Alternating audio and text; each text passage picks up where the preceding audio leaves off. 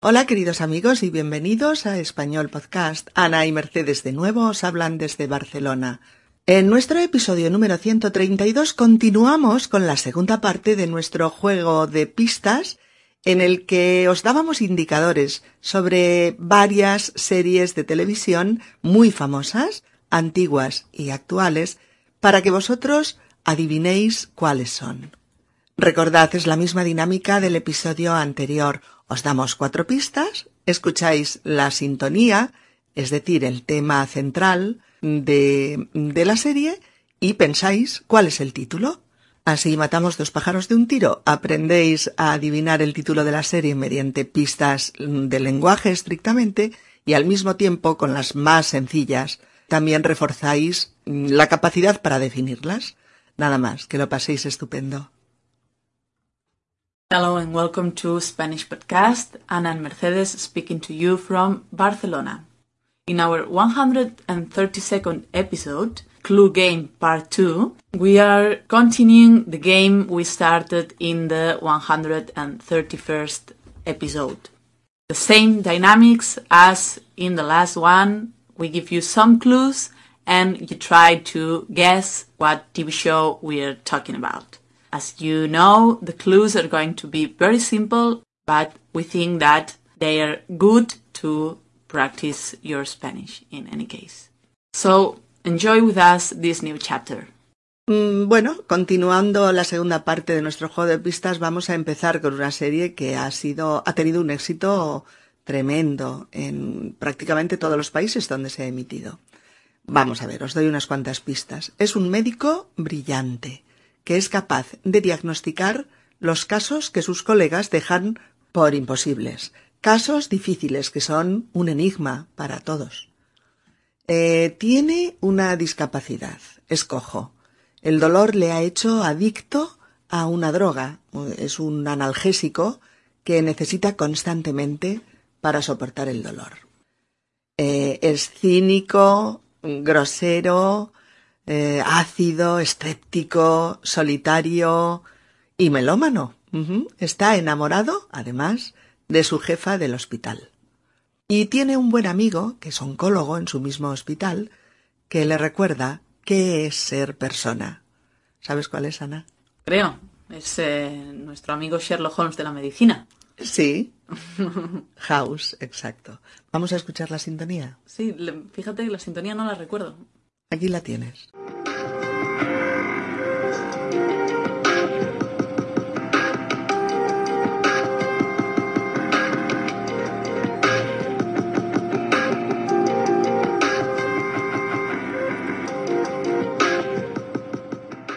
Y ahora escuchemos la sintonía y las pistas de nuestra próxima serie por adivinar.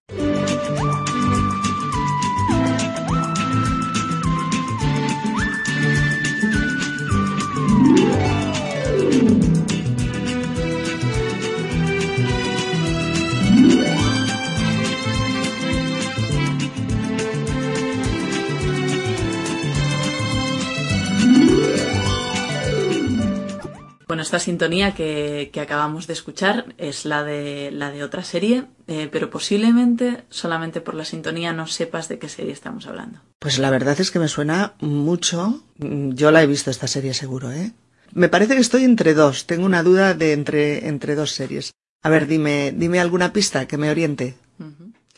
Mira, es una serie policíaca, de misterio, eh, cuyo protagonista es un teniente de homicidios de la policía de Los Ángeles.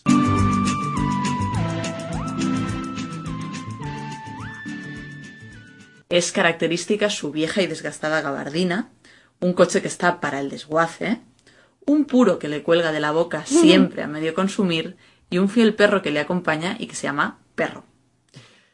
Eh, esta serie es eh, una serie detectivesca, como decía, y que curiosamente nos cuentan siempre quién es el criminal al principio de la serie, al principio de cada episodio, y cómo se cometió el crimen.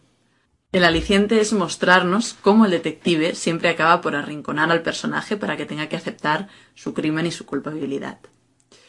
Eh, el personaje protagonista que da nombre a la serie parece un personaje muy despistado, pero en realidad es un tipo muy listo. no lleva pistola y no hay violencia en los episodios y sin embargo eh, te, te tienen atrapado todo el tiempo que dura.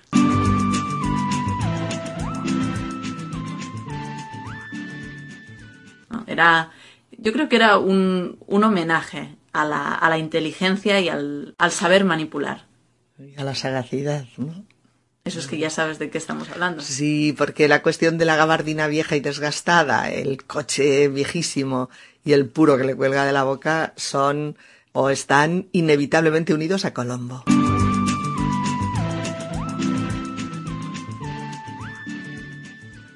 A Colombo, a Peter Falk, efectivamente. Y ahora sí que, ahora sí que recuerdo con claridad la sintonía, claro. Muy bien, pues mira, yo te voy a hablar de, de otra serie, pero, pero antes mm, escuchemos la sintonía. A ver, a ver si te suena.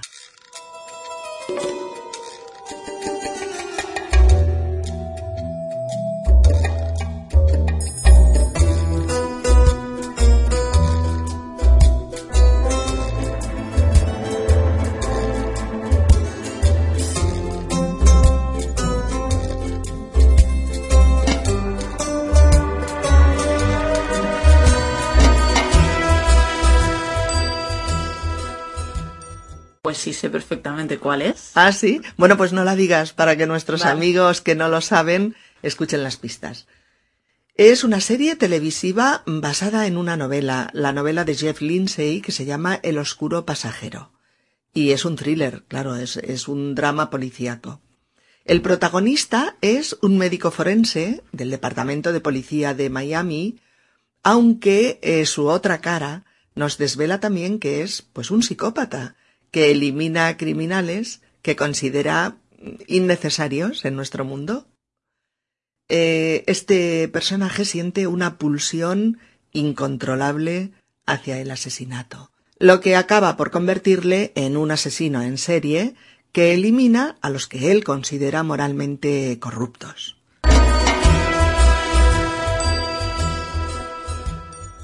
Eh, una pequeña anécdota es que su hermana, en la serie, es su pareja en la realidad.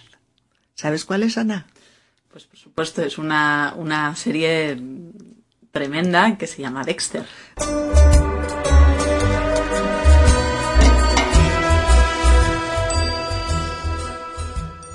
Dexter, sí señora. ¿Te gusta, no?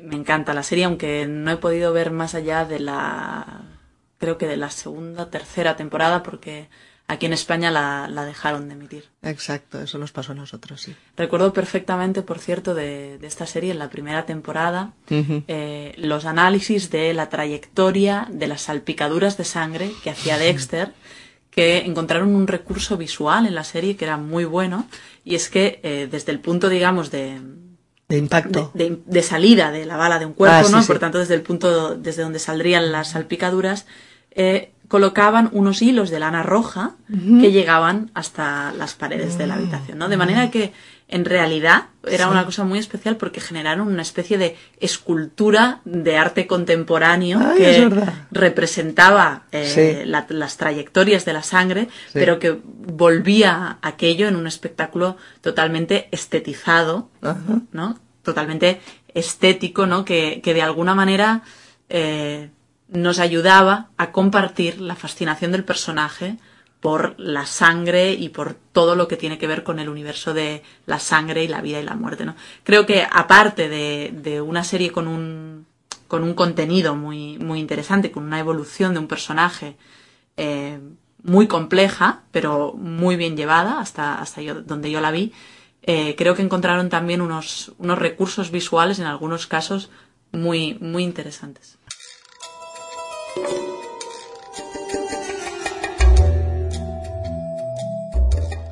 Esto que has dicho es, realmente es interesante. Otra de las facetas que a mí me gustó de la serie es el efecto mm, de siniestro que se consigue eh, aportándonos las dos facetas del personaje, en el sentido de una realidad reglada, con familia, ternura, juguetes, eh, domingos en el parque, etcétera, y la, la cara oculta del, del asesino que no puede dejar de serlo porque es un, es un, realmente es una pulsión y en la que se juega todo lo que es eh, la parte eh, más violenta, ensangrentada y, y de mutilación de las víctimas.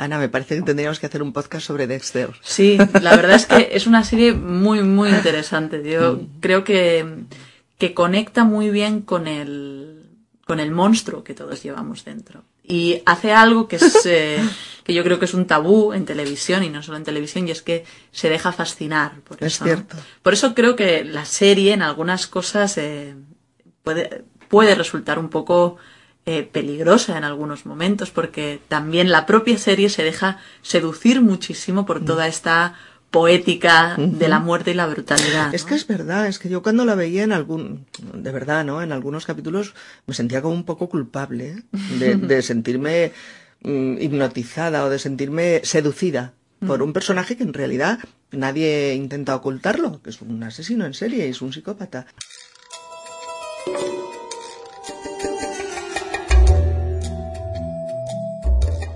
Pero como te está dando todo el, todo el tiempo matices del personaje y cuando te presenta la cara, la cara eh, normal, por decirlo así, ¿no? Eh, te engancha también por ahí. Eh, es como que te obliga a intentar entender el horror, el horror de, del asesinato, por más eh, justiciero que lo planteen, porque siempre lo planteen con tipos que en lo más profundo de nuestro inconsciente acabamos diciendo, yo no sé si no se lo merecía, ¿no? Que es algo que nunca se puede decir. Para eso está la justicia, ¿no? Es una humanización de, del personaje del asesino y sin embargo nunca renuncian a que sea un asesino. Y de hecho, eh, cuando en la serie hay algún momento, alguna tentativa de que Dexter lo deje, ¿no? De que deje su, su pulsión no se lo y su permiten. pasión, no. Eh, como espectador, no, no, quieres que deje de ser un asesino. No, no. Eso es una, es una cosa muy curiosa y que revela hasta qué punto eh, creo que la serie nos, nos implica en esa fascinación morbosa por, por, todo lo, por todo ese universo, ¿no? Pero que yo creo que también es muy positiva porque eh, en realidad eso creo que es algo que está, ¿no? Y que hay muy pocas series que se atrevan Sí. que se atrevan a abordarlo, ¿no? Entonces me parece una serie muy valiente, pero, pero también, como decías, eh, con mucha amiga, ¿no? Sí, sí, Para hablar sobre ella.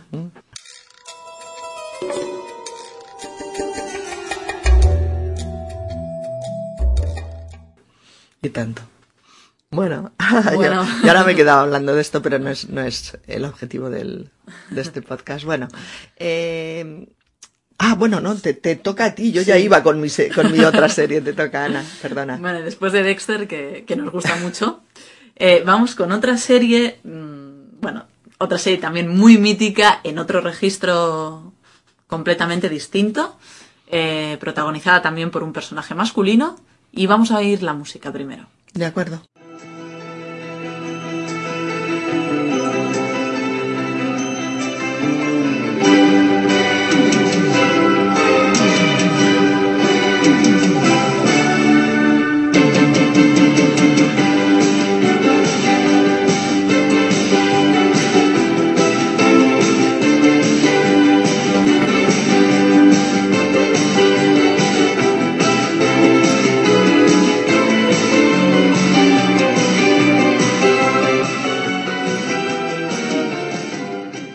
Esta es una serie de los años 80, eh, con un prota que es un agente secreto eh, y cuyas armas primordiales para combatir a los malos son su inteligencia privilegiada y su habilidad para confeccionar trastos caseros defensivos.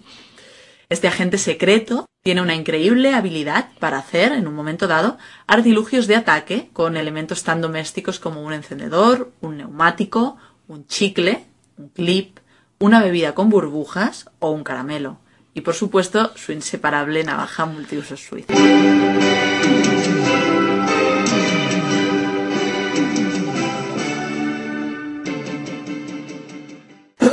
Me empieza a sonar. Seguro que sí. Eh, él es un personaje que nunca usa armas, porque su mejor amigo murió de un disparo.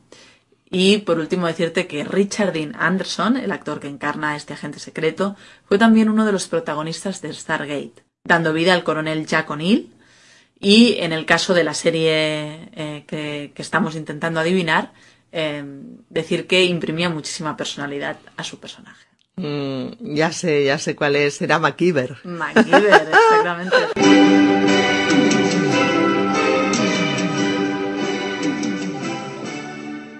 Una serie muy mítica que yo creo que, que es, la veían desde los niños a los Sí, mayores, sí, ¿no? sí. Y que ejercía ese poder de fascinación un poco de- del inventor casero, ¿no? Exacto, sí, sí. Es que es verdad que organizaba unas bombas y unos cacharros de ataque y tal con, con cosas Con nada, imposibles que llevaba en la mochilita aquella, ¿no? El chicle, la bebida de burbujas, esto, ¿no? Y, y es verdad, esta, esta simpática e inseparable navaja multiuso suiza.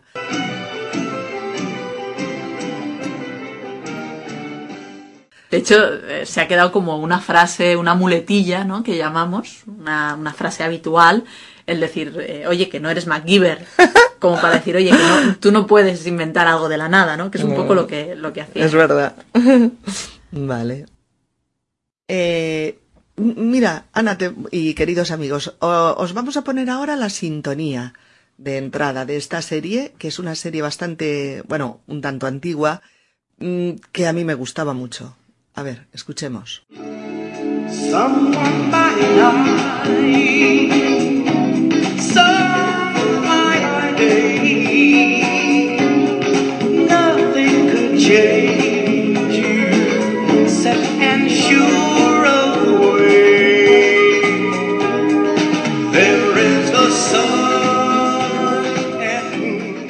Yo creo, Ana, que esta no, no la adivinas, ¿no? Pues no te creas, me suena mucho la sintonía y ya me parece que sé por dónde vas. Ah, bueno, pero ¿te hacen falta las pistas o no? Sí, dime. Vamos a ello. Mira, es una, una serie de televisión protagonizada por Bruce Willis, que, que hacía el personaje de David, y Sybil Shepherd, que hacía de Maddie, que era la jefa. Eh, una serie que se emitió entre 1985 y 1989. Y estos dos actores eh, eh, hacen el papel de dos detectives privados que trabajan en una agencia que se llama Luna Azul.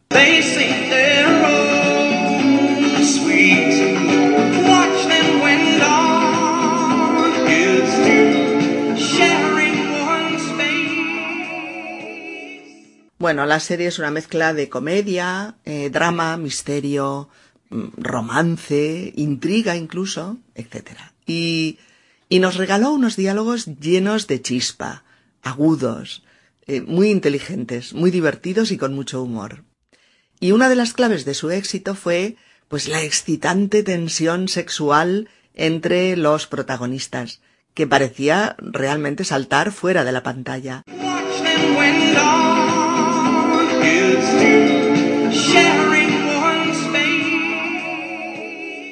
Bueno, otros personajes significativos de la serie eran la secretaria, que es la inolvidable señorita Topisto, que creo que en la primera etapa se llamaba Di Pesto, por la salsa italiana. ¿Sí? sí. Y luego pasó a llamarse Topisto. Y Herbert, que era el ayudante de los detectives y posterior pareja de Topisto. Bueno, yo creo que evidentemente estamos hablando de Luz de Luna.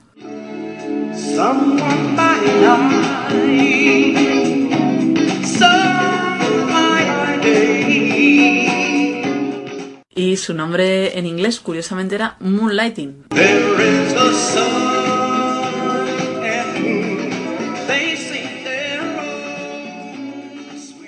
Moonlighting. ¿Qué significa? Pluriempleo. Pues eh, literalmente sería como luz de lunando.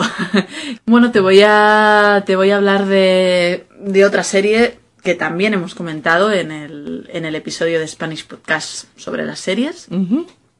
Eh, la primera pista, te diré que la crítica dice de ella que es una serie entretenida, inteligente, divertida, apasionante, emocionante, transgresora y políticamente muy incorrecta. Casi nada. La sintonía de esta serie es una canción ya existente, cuya letra va como anillo al dedo en las primeras temporadas que suceden en Agrestic, una ciudad residencial americana. El título de la serie en inglés, que no se ha traducido al español, entraña un doble sentido entre el tema recurrente de la serie, la marihuana, la hierba, y los personajes que la conforman, que son digamos literalmente, unas malas hierbas.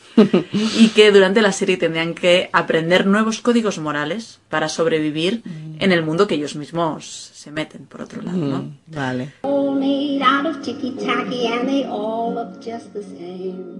Por último, por si todavía no está claro, decirte que la protagonista se llama en la serie Nancy Bodwin y la interpreta Mary Louise Parker. Bueno, lo sé porque nos la explicaste muy en detalle en el episodio 130 cuando hablábamos de series televisivas. Entonces sé que hablas de Witch, aunque no he visto ni, ni un solo capítulo y me gustaría. Te la recomiendo. Vamos a escuchar, si quieres, la sintonía, mm, de la cual, por cierto, bueno, decir que solo duró las dos primeras o tres primeras temporadas, porque después eh, Witch ya no tiene sintonía, que eso es una cosa bastante curiosa. Little boxes on the hillside, little boxes made of ticky tacky, little boxes on the hillside, little boxes all the same. Y en la segunda y tercera temporada eh, lo que hicieron era en cada episodio poner una versión de esta canción. Ah. A veces cantada en checo, otras veces cantada en, en otro idioma, con Gracias. distintos arreglos, con distintas eh, cosas. Pero bueno, nosotros vamos a escuchar la original. De acuerdo. Little boxes on the hillside, little boxes made of ticky tacky, little boxes on the hillside, little boxes all the same. There's a green one and a pink one and a blue one made out of ticky tacky and they all look just the same. Bueno, mira, te voy a dar unas pistas sobre una serie que, bueno, que, que también fue de culto en su día, ¿eh?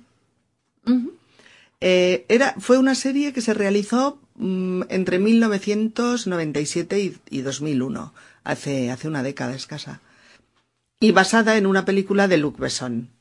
Eh, eh, fue una serie protagonizada por Peta Wilson y Roy Dupuy, y es una serie que cuenta la historia de una joven eh, que es condenada a muerte por un crimen que no ha cometido. Entonces una organización secreta del gobierno, conocida como la Sección 1, secuestra a la protagonista y la somete a un duro entrenamiento como agente secreta.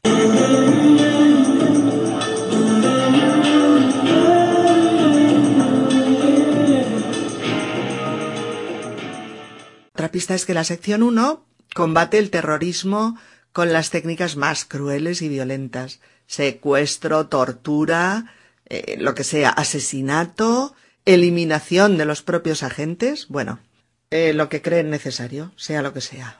Y lo mejor, francamente, es la pasión entre Michael y la protagonista, que está llena de azares y, y de altibajos, y que se ven obligados a ocultar a los ojos de la sección, so pena de ser eliminados.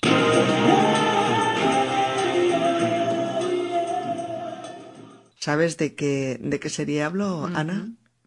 Sé de qué serie hablas y de hecho eh, te diré que me parece que la sintonía de esta serie está compuesta por el mismo autor o músico eh, que creó la sintonía de Expediente X, que es Mark Snow.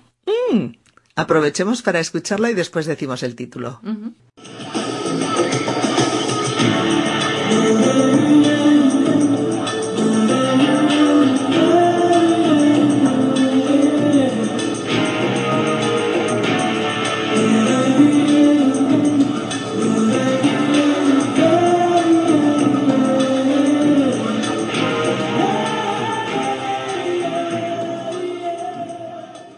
Claro, estábamos hablando de la serie Nikita, que en otros países se conocía como la fam Nikita. Nikita. Uno de, de los reclamos de esta serie era la protagonista, que como has dicho era Peta Wilson, que en la época que, que hacía la serie eh, estaba increíblemente guapa porque Mucho. creo que era modelo profesional o, Mm. o algo así. O sea, no, no venía del mundo de la actuación, sino más bien del mundo de la moda. Y, y realmente era una, era una mujer con unos ojos muy, muy grandes y era capaz de comunicar muchísimas cosas con aquellos ojos, me acuerdo. Mm, impresionante era, ¿eh? Peta Wilson, sí. mm.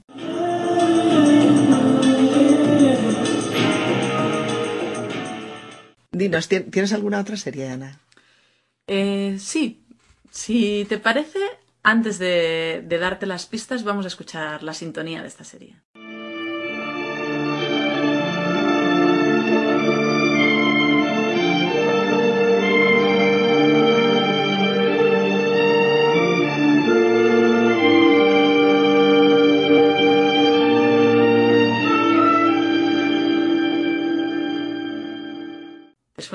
Me suena muchísimo y de hecho adoraba esta serie.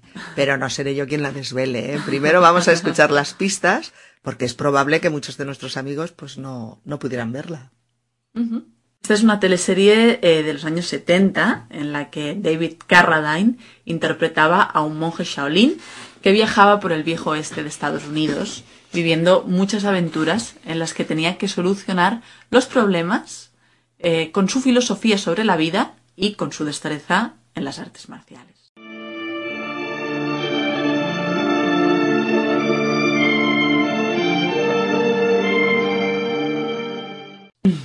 Tenía un maestro ciego llamado Po, que era también un monje Shaolin, y el maestro le daba a él y a los espectadores eh, sus particulares lecciones de filosofía sobre la vida y las personas a través de sus enseñanzas que eh, promulgaban cosas como tomar la fuerza y el tesón del tigre, cabalgar sobre el viento como el dragón, hacer movimientos livianos y precisos como la cigüeña, ¿no? etc.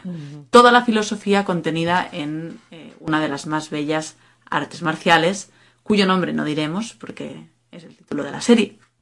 Pequeños saltamontes, así llamaba el maestro al alumno, y así se ha quedado pequeños saltamontes como una de las expresiones eh, que todavía se utilizan popularmente o cariñosamente a veces, ¿no?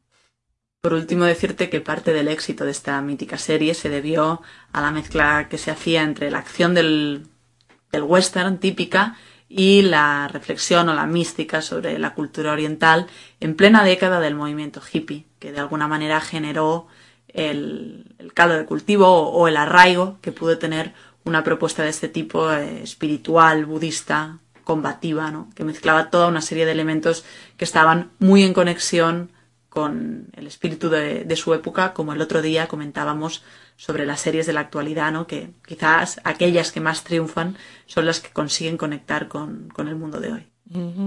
Está claro que después de escuchar la sintonía de esta serie al, al inicio de las pistas y después de escucharla se trata de Kung Fu.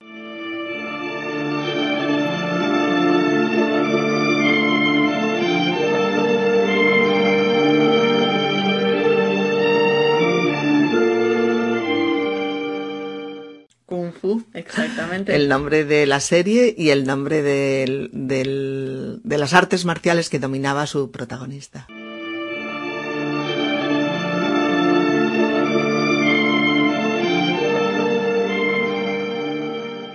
Bueno, pues a pesar de que hemos tenido que hacer una selección muy drástica, porque si hubiera sido por nosotras hubiéramos hablado de un centenar de series, y eso no puede ser hay alguna que desde luego no queríamos que se nos quedara en el tintero y es la que mmm, la serie de la que vais a escuchar la sintonía a continuación.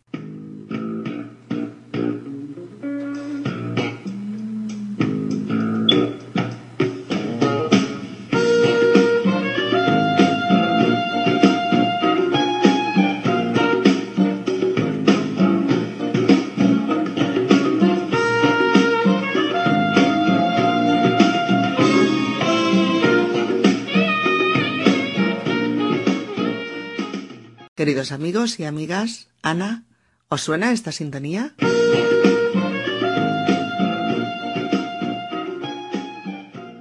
La verdad es que no. bueno, pues vamos a dar unas pistas a ver si nos aproximamos. Eh, es una teleserie de los 80 y 90 en la que asistimos a los juicios de un peculiar juzgado de guardia con turno de noche en el Manhattan neoyorquino. El juez es un tipo honesto y riguroso pero al mismo tiempo un tipo muy optimista, con buen humor y que le gustan las bromas, los chistes y reír. El fiscal, que es Dean Fielding, está interpretado por John Larroquette y es un personaje presumido, prepotente y muy narcisista y está obsesionado por el sexo y por ligarse a mujeres guapas.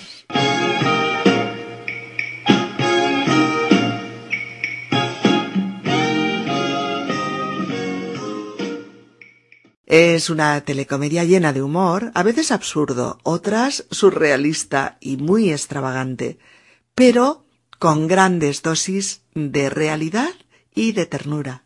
¿Te suena un poco más? Me suena un poco, pero la verdad es que no recuerdo el nombre. Pues la serie se llamaba Juzgado de Guardia y la verdad es que yo me lo pasaba en grande viendo los episodios.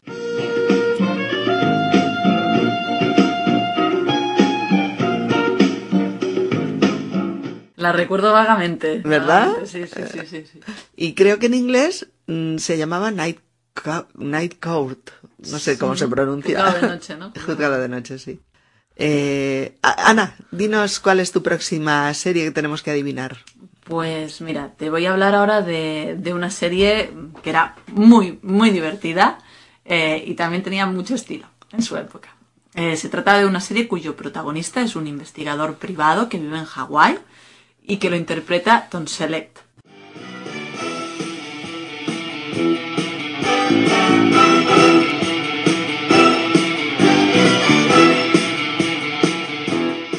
Eh, este investigador viste camisas floreadas, bermudas y gorra de los Tigres de Detroit. Y también le caracteriza un gran y espeso bigote. Su patrocinador, eh, por decirlo así, es un enigmático personaje que poseía una magnífica mansión y un Ferrari, además de un mayordomo que compartía protagonismo con el detective.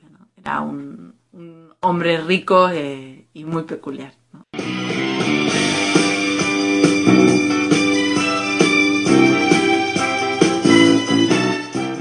Los dos grandes amigos de este, este detective eh, son dos ex colegas del Vietnam, Ricky y TC, que le ayudan a salir exitosamente de sus peligrosas aventuras.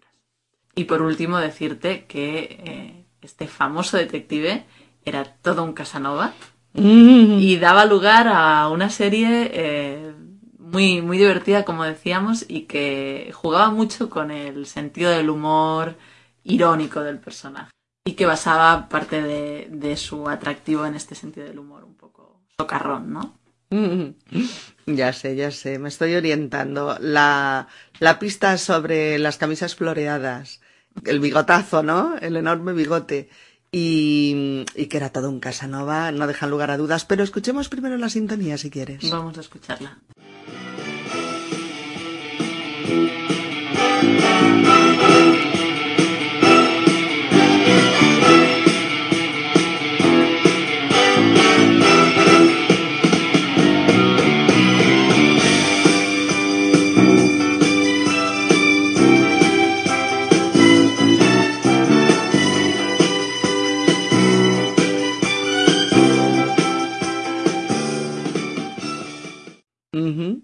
Sí, que lo sé. Es Magnum.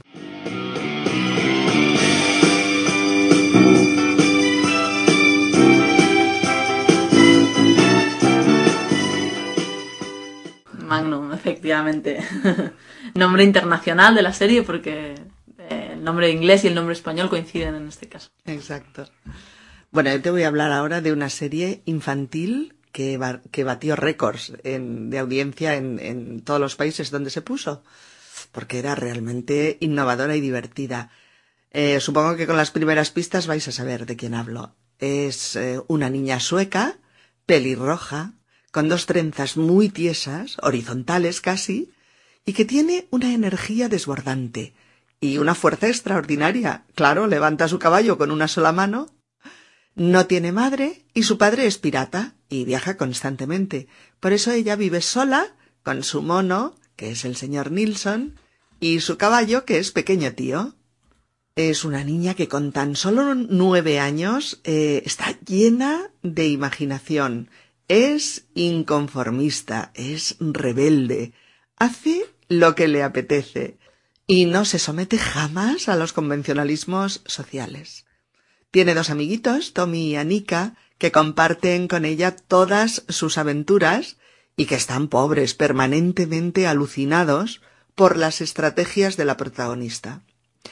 Eh, esta historia se basa en un personaje literario creado por Astrid Lindgren, una escritora sueca que parece ser que fue inventándose progresivamente eh, todas las historias de esta niña durante una larga enfermedad de su pequeña hija.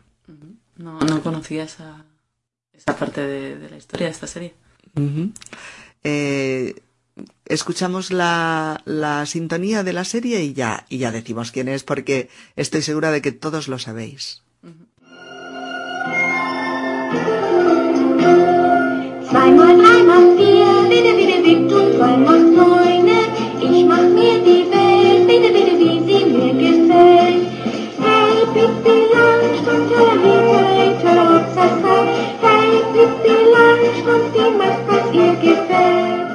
Sí, yo creo que es Pipi Landström, ¿no? Eh, o Pipi Calzas Largas, como la llamábamos aquí. El otro día leí que en Argentina creo que la titularon Pipi Medias Largas. Ah, sí. bueno, debe ser eh, igual Landström en Sí. sueco, quizás significa. eso. Ah, claro, es posible.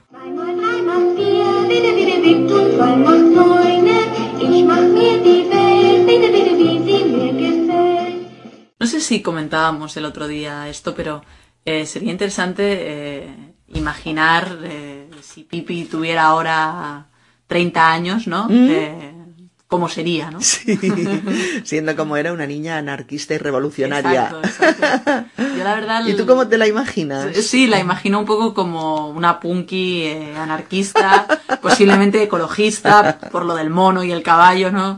Eh, pues eso, metida en, en movimientos sociales, posiblemente en algún tipo de, de campaña antiglobalización, eh, y bueno, teñida, teñida de rojo. Sí, sí, sí, sí, y, sí. y nada, y con sus pecas, ¿no? La verdad es que yo creo que era un, un personaje profundamente liberador para Sí, los niños, sí, ¿no? Tenía un influjo, yo creo que muy positivo, eh, otra vez, ¿no? Que no tantas series se atreven a retratar el mundo de la infancia como Totalmente. un mundo de libertad, ¿no? Y creo que eso es, eso es muy interesante y muy necesario. Es cierto, es que era alucinante por eso, porque le daban toda la autonomía que la sociedad adulta, en parte de manera justificada, ¿no? Eh, pero niega a los niños, porque es la hiperprotección mm, por la cual todo lo que hacen eh, tiene que ser supervisado y, y en compañía de adultos, ¿no? Y esta niña de nueve años vivía como le daba la gana, fregaba bailando y escuchando música, eh, inventaba los juegos más divertidos, es cierto que también le otorgaban algunas características casi casi supranormales, ¿no? Esto de levantar el caballo con una mano le daba la fuerza como para poder defenderse por sí sola, ¿no? Pero a pesar de todo, bueno, eh, todos los adultos, con la excusa de que su niño o su niña viera la serie, también la veían porque era realmente eh, encantadora, era entrañable. Es un, un retrato un poco de una sociedad muy rígida, ¿no? Donde los únicos que yo creo que tienen el poder del cambio son los niños a través del juego y a través de, de la imaginación, ¿no? Y es, yo creo que también eso ha sido el éxito de, de películas como Harry Potter, eh, que no dicen a los niños lo que deben hacer, ¿no? Eso lo decía su escritora, ¿no? Que ella había creado el personaje no intentando decir a los niños qué deben hacer, sino intentando imaginar lo que los niños querrían hacer.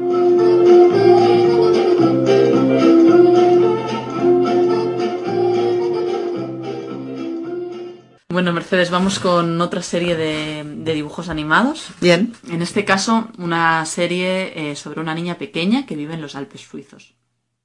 Eh, Esta niña se queda huérfana y una tía suya se hace cargo de ella, pero al poco tiempo la lleva a vivir con su abuelo a las montañas.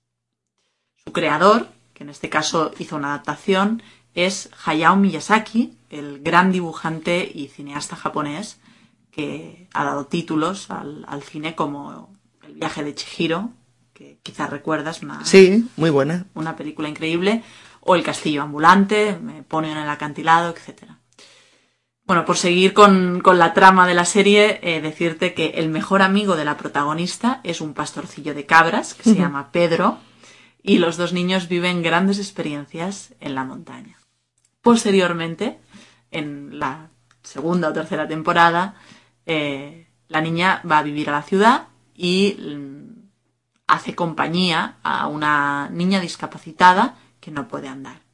La educadora de Clara, esta niña de ciudad, es uno de los personajes de la serie que se hizo más famoso por su autoritarismo, su rigidez y su concepción decimonónica de la educación. Era la famosísima, la mítica señorita Rottenmeier, todo un clásico entre los personajes más retorcidos, malévolos, eh, E insoportables. Exacto.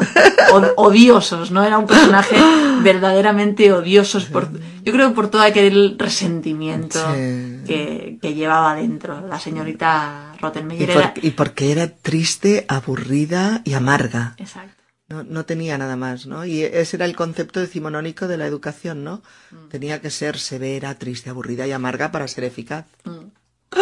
Era eh, lo que se llama una institutriz, Sí, ¿verdad? Una institutriz, esa es. Que es como una educadora. En aquellos tiempos la niña no iba al colegio, no, no, no estaba, eh, digamos, extendido co- como en, como en la actualidad, y entonces se les ponía a los niños ricos en su casa una persona que se suponía que estaba mm, bien formada, pues para darles clases, para enseñarles lo que hubieran podido aprender en el colegio.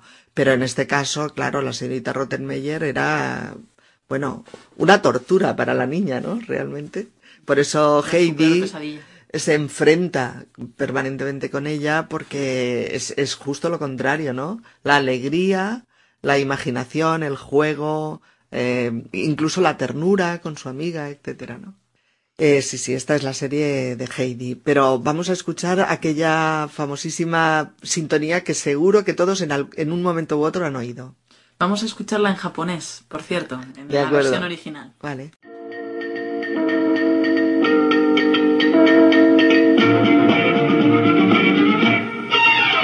も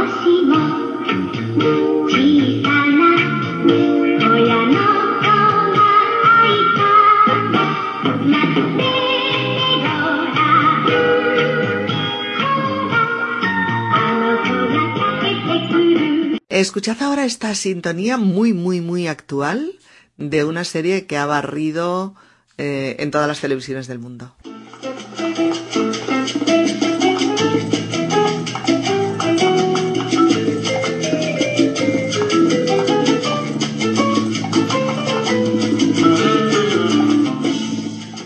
¿Qué os parece la música? ¿La habéis reconocido, no? ¿La has reconocido, no, Ana? Bueno, es una serie de finales de los 90 y principios de 2000, una comedia ambientada en la ciudad de Nueva York, en la que nos cuentan los amores y desamores de cuatro amigas treintañeras. Eh, Carrie, Charlotte, Miranda y Samantha son cuatro solteras con muchas ganas de marcha, de pasarlo bien, de ligar y de tener, pues, experiencias sexuales.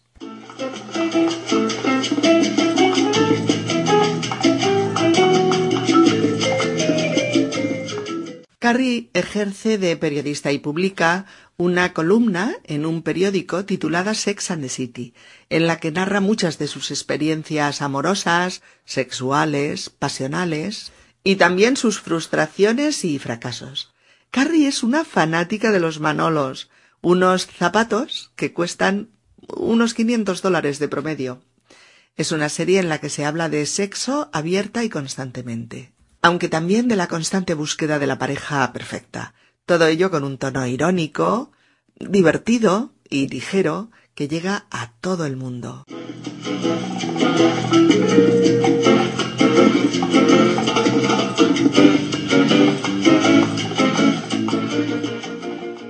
Bueno, creo que estamos hablando de Sexo en Nueva York. Efectivamente. Sex and the City en inglés. Eh, esta es una serie que yo creo que tiene eh, tantos fans, tantas fans, porque la mayoría de sus fans son mujeres, eh, como detractores. Los hombres, por ejemplo, se quejan que las figuras masculinas de la serie aparecen esbozadas o son, digamos, elementos que están al servicio de los personajes femeninos, ¿no? Lo cual puede que sea un poco verdad, ¿no? Eh, también es una serie que ha sido muy acusada de superficialidad. Y de hecho, si alguien no ha visto la serie y solamente ha visto las películas, es un argumento completamente justificado porque las dos películas eh, son bastante banales y de muy poca calidad, ¿no? En todos los sentidos.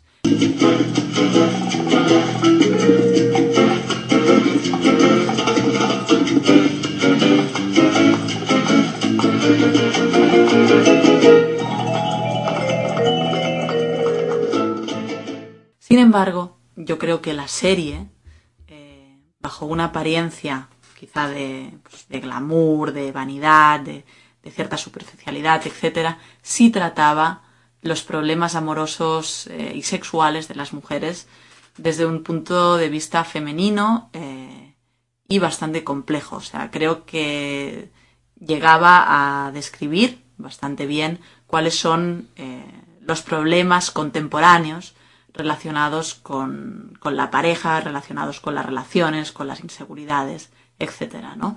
Eh, precisamente lo interesante de la serie es que cuatro mujeres de Nueva York, que, con, pues eso, con capacidad para comprarse unos manolos de mucho dinero, para tener un armario con, con muchísimos modelos eh, de los que usaban ellas, eh, tienen exactamente los, los mismos problemas que mujeres de todo el mundo, ¿no? Entonces, creo que eso convertía a la serie en, en, algo bastante universal y que por otro lado eh, tenía la capacidad de hablar de la sexualidad femenina, que es algo que no es tan habitual en las series de televisión. Uh -huh.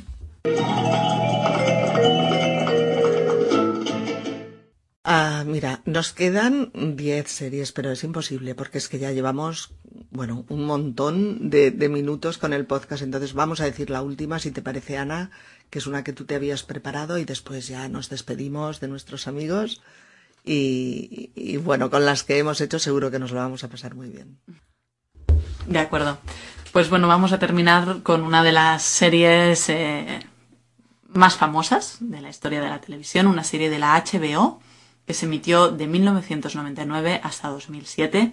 La serie se ambientaba en Nueva Jersey y tenía como personaje central a un mafioso llamado Tony, no diremos su apellido, interpretado por James Gandolfini.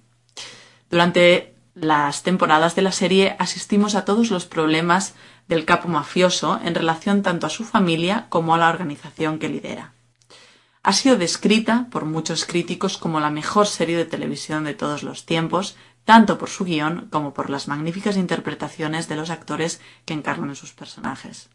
El nódulo central de la trama son las confidencias del capo, Tony, a su psicoanalista, la doctora Melfi, con la que existe una muy curiosa tensión sexual no resuelta. Sí, bueno, por las pistas que das, eh, creo que sé qué sería eso, aunque he de confesar que yo no la he visto. Pero bueno, oigamos la sintonía. Oigámosla.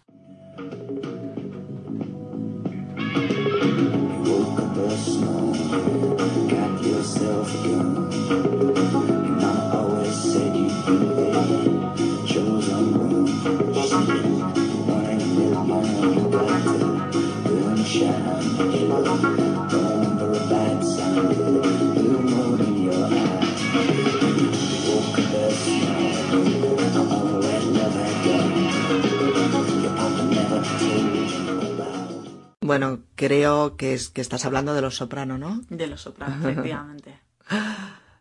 ¿Quieres añadir algo más sobre esta serie, Ana?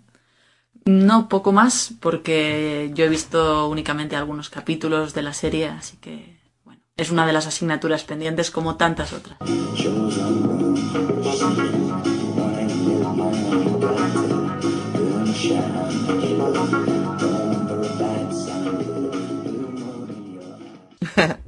Bueno, de acuerdo. Eh, esperamos, amigos, que las indicaciones y las pistas que os hemos ido dando os hayan hecho adivinar, supongo que la mayoría de series, porque son famosas para muchísima gente. Y que en cualquier caso hayáis eh, practicado un poquito más con vuestro español en el sentido de dar las pistas lingüísticas necesarias para adivinar un título o una serie. Así lo esperamos, os agradecemos, como no, y como de costumbre, eh, que estéis con nosotros, que nos acompañéis y que nos escuchéis en nuestro podcast eh, habitual de Spanish Podcast. Y nada más, hasta la próxima y que os vaya muy bien.